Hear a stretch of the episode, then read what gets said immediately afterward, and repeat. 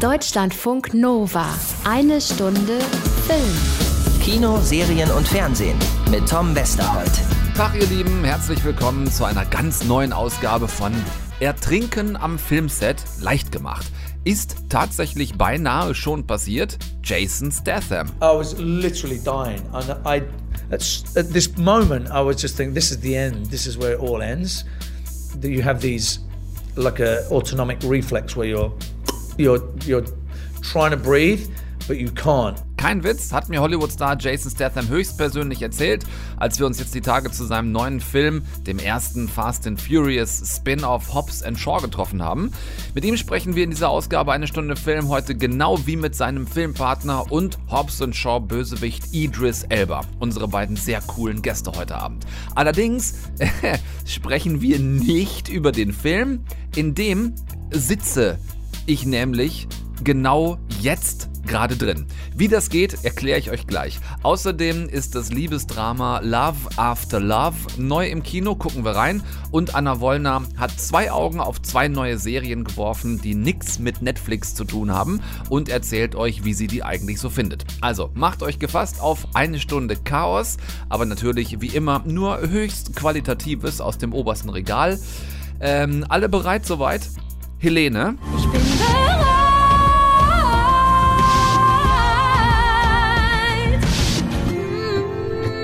ein ganz einfaches Ja hätte auch gereicht. Deutschlandfunk Nova. Eine Stunde Film. Jetzt oder nie. Ich bin eher der Jetzt-Typ, wie du weißt. Also auf drei. Eins, zwei, drei. Ja. Mir sagt niemand, was ich tun soll. Hey, heute ist wieder einer der verdammten Tage, die ich kaum ertrage und mich ständig selber frage, warum mich all diese Gefühle plagen, die ich nicht kannte oder nur vom Hören sagen, denn bisher dachte ich, das würde jetzt wirklich bitte nicht ständig passieren. Dass ich hier über Filme nicht reden kann, weil es wieder und wieder diese Sperrfristen gibt, die bis einen Tag vor Filmstart gehen. Äh, schon wieder heißt in diesem Fall heute tatsächlich Hobbs and Shaw, das erste Spin-off der Fast and Furious Reihe mit Jason Statham und Dwayne Johnson in ihren bekannten Fast and Furious Rollen alias Deckard Shaw und Luke Hobbs. Noch krasser, ich bin nicht mal hier. Also jetzt gerade. Wenn ihr die Live-Sendung von eine Stunde Film hört, jetzt gerade, nicht den Podcast, dann sitze ich jetzt gerade im Kino und gucke mir genau diesen Film an, der uns als Presse tatsächlich überhaupt erst heute, also Dienstagabend 20 Uhr gezeigt wird obwohl er in zwei Tagen ab Donnerstag ja schon im Kino ist und bis morgen nicht drüber geredet werden darf. Internationales Embargo und so weiter. Ich habe ähm, oft genug schon darüber gekotzt. Es sprengt uns einfach immer wieder die eine Stunde Film, also mir und euch, weil ich euch eben noch nichts drüber verraten darf. So. Und jetzt wird's ganz merkwürdig mit zwei der Hauptdarsteller, mit Jason Statham alias Deckard Shaw und mit Idris Elba, der den Bösewicht des neuen Films spielt, Brixton Law. Mit denen durfte ich mich neulich aber sehr wohl schon treffen. Da gab es vor dem Interview zur Vorbereitung so 20 Minuten Ausschnitte zu sehen und dann durften wir reden und das hört ihr tatsächlich heute in dieser Show. Ohne dass ich aber inhaltlich über den Film reden darf und das ist schon wirklich extrem strange.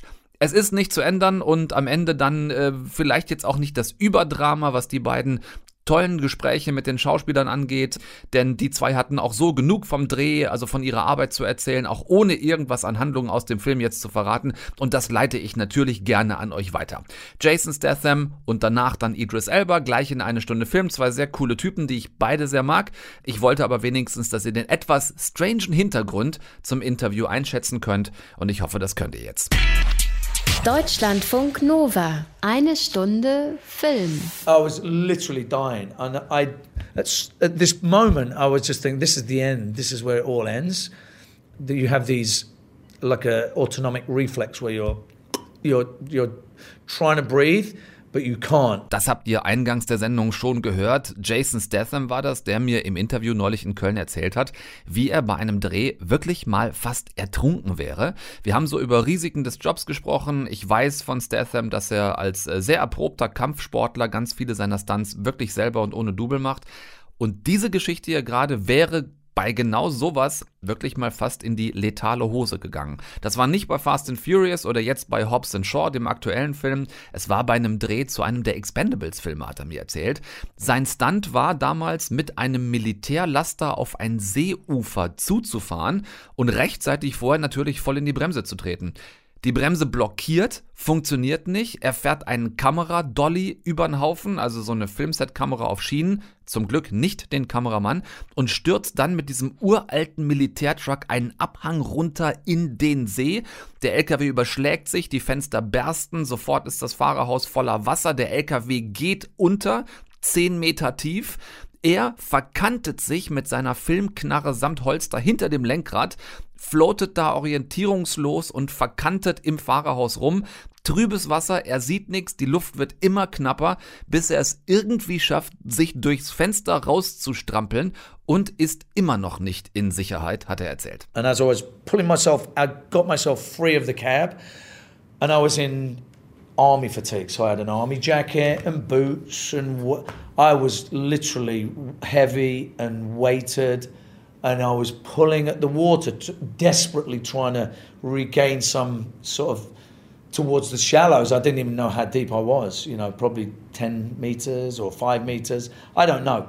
All I can remember was my reflex was just trying to breathe and, and almost opening my mouth to take in some air and then realizing that there was no air and just closing my mouth and just pulling at the water again.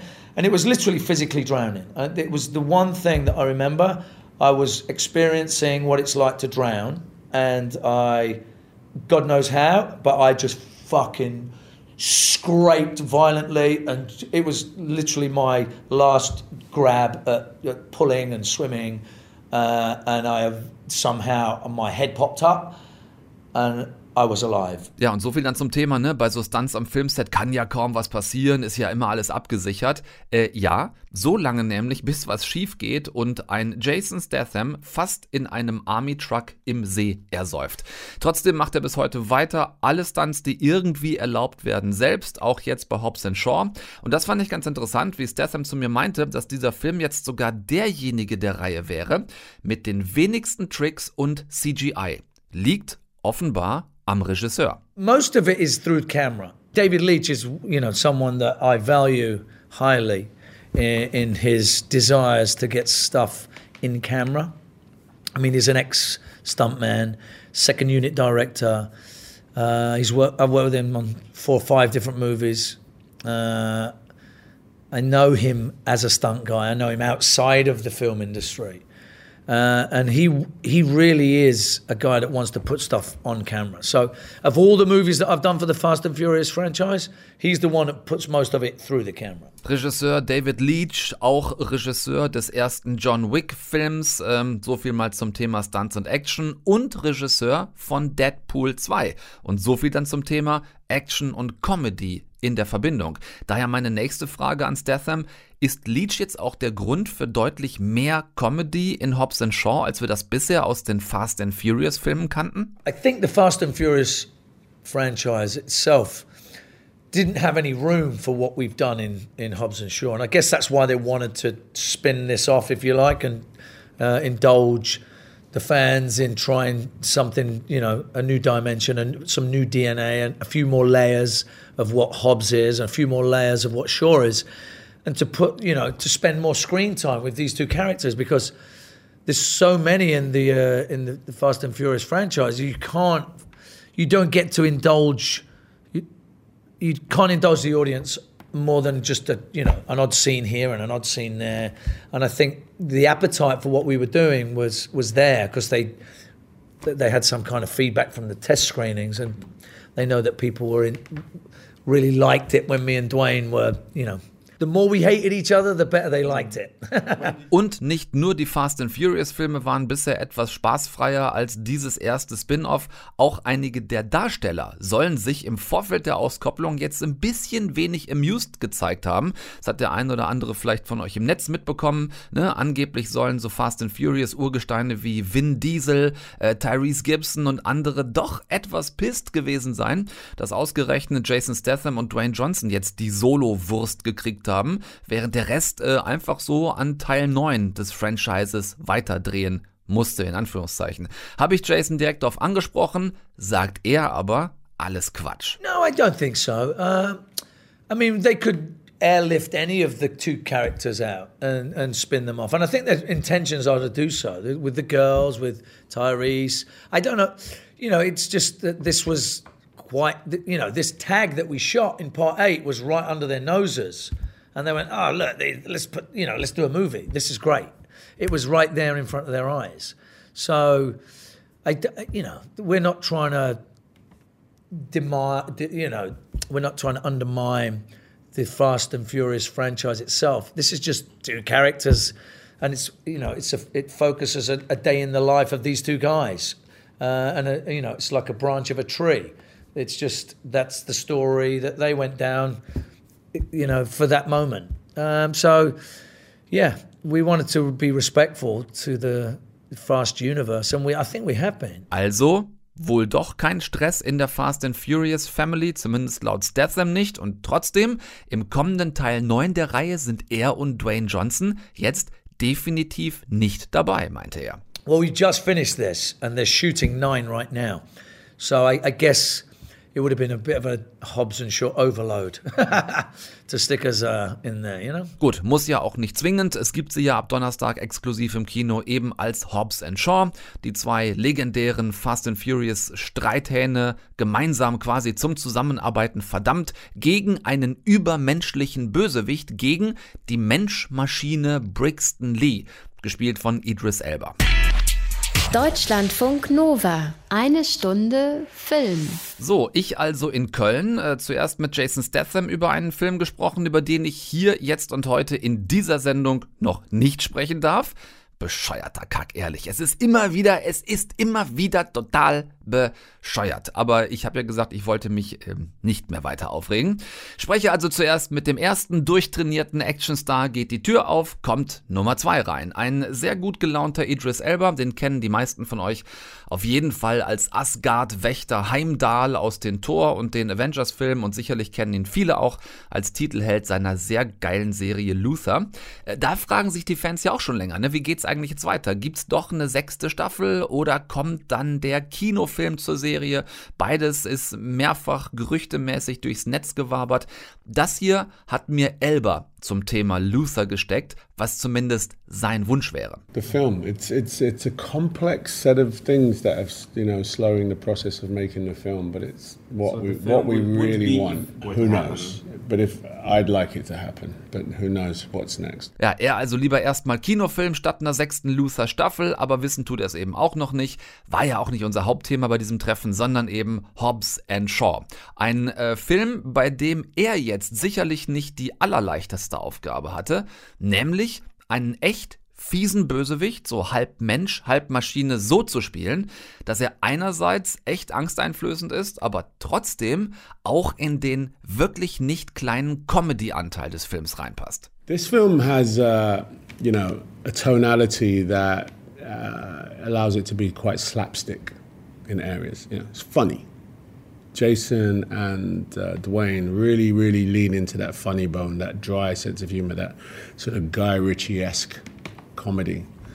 When you're the bad guy in that, in a scenario like that, you know, it's a complex job because you want to be menacing and you want to be a menace, but you don't want to be taken too seriously when everyone's cracking jokes. Ja, und wie haben er und Regisseur David Leach genau das gelöst? Letzten Endes so, wie Leach das ja auch in Deadpool 2 schon wirklich hervorragend hingekriegt hat. We tried to just really, you know, sort of reverse engineer what the tropes of a bad guy are. And that's oftentimes is taking himself too seriously. You kind of go, I don't believe you. And in this case, we wanted to allow for my character to be a little bit ironic, a little bit. Uh, not in the way that the Joker is, but this character loves the fact that he's part machine. So he's very much human who is now like, look at my muscles, you know, it's that. And finding that sort of, you know, combination that was the challenge. Was ich bisher gesehen habe, also diese 20 Minuten Ausschnitte, ähm, da hat das schon ziemlich gut geklappt. Über den Rest kann ich da vielleicht nächste Woche was sagen. Ich sitze ja nun mal genau jetzt drin in diesem Film, ne? wortwörtlich im Sinne von jetzt gerade sitze ich in diesem Film. Wirklich strange genug, genau wie übrigens für Idris Elba, äh, mit diesem Regisseur hier mal an seine absolut physischen Grenzen zu gehen. Würdest du mir mal verraten, womit wir es hier zu tun haben? Lange Geschichte. Er ist ein Geist. Eigentlich müsste er tot sein. Vor acht Jahren habe ich ihm eine Kugel durchs Hirn gejagt. Klasse. Uns verfolgt also der Terminator. Kein Vergleich also mit dem, was er als Heimdall bei den Avengers machen musste, meinte Elba. Und wie sich das angefühlt hat für ihn, so eine Art äh, Terminator auf einem Transformers-Motorrad zu sein, das hat er mir erzählt. That's a good summary, yeah. I think, you know, David Leach being, you know, coming from a stunt background, you know, his whole, uh, his, his whole take is actuality. You know, there's lots of, there's green screen. And, you know, uh, for many reasons, it's economically better sometimes to do some green screen stuff, but his style of di- directing, he likes to see it actuality, and that's because he's a stuntman. Uh, there, there are areas where I had to use my skills. I ride bikes, so I had to ride this bike, not not in the, not do the major stunts, but you know he wants to see you on the bike in the moment. You know um, the fighting. You know Dwayne and Jason and I, we did a lot of that, a lot of that. That there's a big end sequence, uh, and there's a lot of choreography in that. Ein Regisseur, der so viel von seinen Schauspielern in seinen Filmen sehen will wie möglich also und nur wenn's sein muss, absolute High-End-Stunt-Leute einbaut. Das hieß eben auch für Idris Elba blaue Flecken sammeln beim Dreh. Macht er gerne, er ist ja ein extrem guter Motorradfahrer, der Brite hatte Spaß dran. Und dann der Moment, an dem ich's wirklich fast verkackt habe. Leute, ich weiß ja, dass man Idris Elba nicht auf James Bond anspricht. Nachdem er mittlerweile seit Jahren als Nachfolger von Daniel Craig gehandelt wird, ne, Brite ist er ja, das ist ja die Voraussetzung, um Bond sein zu dürfen. Also jetzt so Elba als erster schwarzer Bond. Es ist so lange schon im Gespräch dieses Thema, dass er es hasst, darauf angesprochen zu werden. Das weiß ich auch. Es ist mir nur egal. Speziell, wenn wir da gerade so über Franchises reden, wie die Marvel-Filme, die Luther-Serie, ähm, kam halt die Frage auf, wie sehr ihn das reizen würde, in Zukunft vielleicht nochmal eine andere, wiederkehrende Rolle zu spielen. Er so, nicht besonders ehrlich gesagt, ich so, naja, nicht mal, wenn es die Möglichkeit wäre, einen total coolen Geheimagenten zu spielen, er guckt mich an, sagt nichts und dann, ach hört selbst. Even not if you could be a Secret Service agent or something. That's probably the worst entry into a James Bond question I've ever heard. You was in there. You was in there. Look, you tried it. I get it. I can answer that question and then it all opens up again. But I can tell you this it's a will of a nation. If it happens, it happens. Ja, konnte ich mir leisten. Äh, wir kannten uns schon ein bisschen und ich darf zur Entschärfung dranhängen, dass er breit gegrinst hat, als er da eben meinte, dass das wohl die bescheuertste Einleitung einer Bond-Frage aller Zeiten an ihn gewesen sei. Ich musste es tun. Cool, die beiden zu treffen, also Idris Elba und davor auch Jason Statham, ab Donnerstag Hobbs Shaw im Kino. Sorry nochmal, dass ich euch über den Film, wie ich es erklärt habe, heute noch nichts weiter sagen dürfte, aber ich denke mir diese bescheuerten Sperrfristen nicht selbst aus, das dürft ihr mir glauben. Deutschlandfunk Nova. Eine Stunde Film. Kino, Serien und Fernsehen. Ja, ich wollte es nur noch mal gesagt haben äh, lassen. Kino, Serien und Fernsehen. Wir können hier natürlich alles und machen das auch, damit ihr so halbwegs einen Überblick habt, was es auf dem Big Screen und dem Small Screen so alles gibt. Es ist ja auch wirklich einfach so irre viel mittlerweile, dass auch wir uns nur noch das rauspicken können, was wir irgendwie interessant finden. Anna Wollner hat's getan, sich zum Beispiel gerade zwei neue Serien reingezogen. Zum einen The Boys, neue Serie seit Freitag frisch draußen auf Amazon Prime und zum anderen die zweite Staffel von Das Institut, ab übermorgen neu bei T-Home Entertain bzw. Magenta. Bitte sehr. Das großartigste Superheldenteam, das die Welt je gesehen hat, die Seven. Ähm, ja, also das ist schon etwas übertrieben. Die Seven sind nicht die neuen Avengers, ganz im Gegenteil. Denn die Serie The Boys ist eine Anti-Superhelden-Serie und demaskiert das Genre eher, als es abzufeiern. Denn die unter anderem von Seth Rogen produzierten acht Folgen sind äußerst brutal auf einer physischen und psychischen Ebene. Aber zurück zum Anfang, zurück zu den Superhelden, die mitunter daherkommen wie die Avengers für Arme, nur dass sie einfach kein Gewissen haben. Ich bin der größte Superheld der Welt. Und ich kann tun und lassen, worauf ich Bock habe. Ja, sie retten die Welt, aber sie sind auch Filmhelden, Werbegesichter für Themenparks, haben ihre eigene Modelinie und sogar ein eigenes Müsli, nur eben kein Gewissen. Eine eigene Corporation, die Ward International, kümmert sich um ihr Image und ihre Aufträge, nur leider ist die Agentur vor allem auf Profit ausgerichtet. So gut ihr Image ist, so schlecht ist ihre moralische Einstellung. Denn Kollateralschäden gehören zum Geschäft einfach dazu, wie der Elektrofachhändler Yui erfahren muss, der sich einfach nur von seiner Freundin verabschieden wollte und auf einmal nur noch ihre Hände in der Hand hält. Der Rest von ihr liegt zermatscht auf der Straße, weil einer der Seven beim Einsatz mal wieder nicht aufgepasst hat und Yui, verständlicherweise schwer traumatisiert, zurückbleibt. Kann ich Ihnen sonst noch irgendwie helfen? Ich komme direkt auf den Punkt. Ich habe gehört, was Robin passiert ist. Du bist kein Einzelfall. Hunderte sterben jährlich als Kollateralschäden durch Subs. Und da kommen wir ins Spiel. Um den Wichsern den Arsch zu versohlen, wenn sie durchdrehen. Und da kommen The Boys ins Spiel, ein Verbund von Antihelden um Butcher, gerade gehört und gespielt von Carl Urban, Frenchie, Mother's Milk und das Weibchen, die in ihrer Zwielichtigkeit den Seven etwas entgegensetzen wollen. Vor allem Butcher ist grobschlächtig, sexistisch, vulgär, äußerst brutal und nimmt es mit der Wahrheit nicht immer ganz so ernst. Ihm geht es gar nicht darum, die Welt zu einem besseren Ort zu machen oder gar zu retten. Er hat eine eigene Agenda, einen persönlichen Rachefeldzug gegen Wort und versucht, den chaotischen Haufen zusammenzuhalten. Ich bin raus! Hey, was macht Sporty Spice gerade? Wer? Sporty fucking Spice. Was verflucht macht die gerade? Ich habe keine Ahnung. Und Baby, die schafft's nicht mal auf Seite 6 der Daily Mail. Ihr seht, wenn sie es allein versuchen, dann bringen sie es nicht. Aber wenn man sie zusammenbringt, dann sind sie die verfluchten Spice Girls. Es ist doch so, wir brauchen einander. Keiner von uns kriegt allein irgendwas gebacken. Er kann keine Motivationsreden halten. Aber so gar nicht. Dann kommt jetzt meine Motivationsrede. The Boys basiert auf der gleichnamigen Graphic Novel von Derek Robertson und ist eine unterhaltsame und brutale Abrechnung mit dem Superhelden-Genre, quasi der Gegenentwurf zum MCU. Eine blutige, aber dennoch erfrischende Alternative. Staffel 2 ist schon ein Auftrag. Kommen wir nun zu etwas ganz anderem. Jetzt das Institut?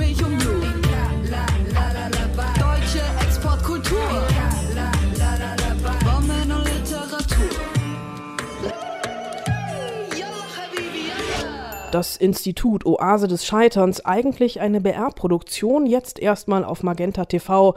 Und wenn Staffel 2 auch nur annähernd so gut wird wie Staffel 1, dann kommt da Großes auf uns zu. Ein kulturelles, verschrobenes Kleinod. In Humor, ihr seid dritte Welt. Ein Kisbeke würde niemals über deutsche Witze lachen.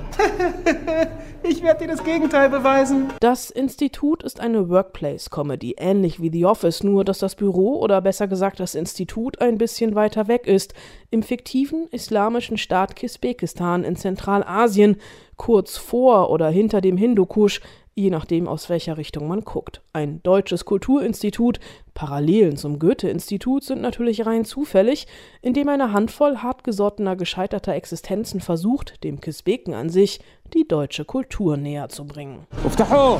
Reicht wieder Geld? Also wenn, dann gibt's überhaupt nur Reklams oder DVDs. Wir haben bitte schön.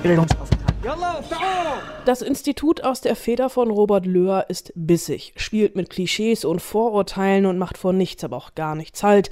Egal ob deutsches Kulturgut wie Volker Schlöndorff, Exorzismus, unliebsame Terroristen, nervige Couchsurfer oder humoristische Differenzen. Hier wird alles ausdiskutiert und durch den Kakao gezogen. Ja, auf dem Weg hierher, da bin ich, auweia, in eine Mine getreten. Aber keine Sorge, ist alles ruhig geblieben, war offensichtlich eine Pantomine. Kein Gag ist hier zu platt, aber sie sitzen trotzdem alle wie eine Eins. Der Cast um Robert Stadlober genießt die hohe Schlagzahl an Pointen, die sich an politischer Unkorrektheit überbieten. Das Institut Oase des Scheiterns ist eine humoristische Gratwanderung, die das Scheitern zwar im Untertitel trägt, im Großen und Ganzen aber große kleine Fernsehkunst ist, die sich definitiv nicht verstecken muss. Deutschlandfunk Nova. Eine Stunde Film. Ich meine, was bedeutet Glück? Irgendwie ist es so launenhaft. Ich meine, ich. Das macht mich glücklich. Aber ich bin glücklich.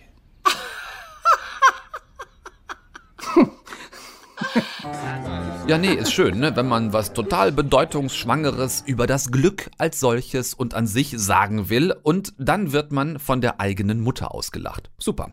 Passiert hier gerade Nicholas, gespielt vom großartigen Chris O'Dowd. Seine Mutter spielt die heute viel zu selten gesehene Andy McDowell. Wer sich an dieser Stelle vielleicht mal kurz an ihre großen Erfolge und täglich grüßt das Murmeltier erinnern will oder auch an die äh, Klonkomödie Vier lieben dich mit Michael Keaton. Beides tolle Filme.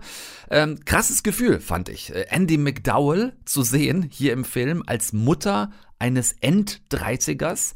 Aber die Frau ist halt mittlerweile auch 61 Jahre alt, auch wenn sie so fantastisch aussieht, dass sie locker als Ende 40 durchgehen könnte. Und äh, bitte, ja natürlich schweife ich ab, wir reden hier von Andy McFucking Dowell. Entschuldigung, Herrschaften. Okay, zurück zum Film. Ähm, Love After Love heißt das Drama, in dem wir hier gerade miteinander stecken. Es geht um die Liebe nach der Liebe, denn Suzanne, so heißt McDowell im Film, hat gerade ihren Mann verloren und Nicholas damit auch seinen Vater. Und äh, wie das oft in Familien so ist, waren auch hier Mutter und Vater so der Familienfels in der Brandung. Beides erfolgreiche College-Professoren, ähm, haben zwei mittlerweile erwachsene Söhne, Nicholas eben und Chris. Und dann stirbt plötzlich ein Elternteil jämmerlich und hier im Film wirklich jämmerlich an Krebs. Und der Familienfels Eltern bricht auseinander und damit gerät die ganze Familie ins Wanken. Mutter Suzanne sucht neu nach ihrem Platz in einem noch neu zu definierenden Leben und auch die beiden erwachsenen Söhne geraten so mit Mitte, Ende 30 nochmal massiv ins Wanken, weil sich auch deren bisher nur scheinbar heile Welt als ziemlicher Ort von Chaos und Verunsicherung entpuppt. Keine Ahnung, ich habe meinen Dad verloren und ich fühle, es ist schwer, ihm gerecht Es ist nicht leicht, oder? Zu wissen, was man sagen soll. Und auf meine Mutter. Zum Wohl. Moralische Überzeugungen werden in Frage gestellt. Äh, Niklas verlässt erstmal seine langjährige Freundin für die Affäre mit einer Ex-Studentin seines verstorbenen Vaters und äh, Chris lässt sich bei jeder Gelegenheit so volllaufen, dass er eine einzige personifizierte, wankende Familienpeinlichkeit ist. Schönes Sinnbild an dieser Stelle von Regisseur Russ Harbour, dessen Debüt dieses Familiendrama ist. Denn genauso wie Sohn Chris betrunken durch fast jede Szene wankt, wankt eben auch die ganze Familie orientierungslos geworden durch diesen plötzlichen, herbeigequälten Tod des Vaters und Ehemanns. Und wie geht man um mit solchen Schicksalsschlägen? Jeder, der das schon mal erlebt hat, weiß es. Oft extrem unterschiedlich. Ne? Es gibt dann nicht die Familientrauer im Sinne von alle trauern immer zusammen und geben sich nur noch Halt und so, sondern jeder trauert am Ende doch für sich selbst und macht es auch völlig anders, also hilflos, verletzt, aggressiv, offensiv, laut oder, oder still und mit all diesen Facetten spielt der Film wirklich ganz hervorragend. Comic Relief ist durchaus drin. Es gibt also diese Stellen, an denen uns der Film durchatmen und in all der Grundtraurigkeit auch mal lachen lässt. Jeder kennt das von Beerdigungen, wer schon mal auf einer war. Ne, spätestens beim Kaffee nach der Beisetzung hört man die ersten irgendwo über irgendwas lachen, weil wir Menschen diesen sogenannten Comic Relief einfach brauchen als Ventil und zwar gerade, wenn es so traurig ist. Love After Love ist ein kleiner Film mit großer Wirkung. Er ist toll gespielt und zwar von allen quer durch die Bank. Gerade was diesen Facettenreichtum angeht, ähm, tolles gefundenes Fressen für jeden Schauspieler, der hier mitspielen durfte. Ähm, ist diese Woche einfach eine schöne Alternative zum krachenden Fast and Furious Hobbs and Shaw und damit eine absolute Reingeh-Empfehlung. Die Damen, die Herren, ich mach's kurz. Das war's für diesen Dienstag und für eine Stunde Film in dieser Woche. Nächste Woche geht's hier aber nahtlos weiter. Insofern können wir jetzt auch alle zeitig wieder aufhören rumzuheulen. Ich wünsche euch eine gute Zeit. Äh, guckt in der Zwischenzeit nichts, was ich nicht auch gucken würde. Haut rein, macht's gut und tschüss. Deutschlandfunk Nova. Eine Stunde Film. Jeden Dienstag um 20 Uhr. Mehr auf deutschlandfunknova.de.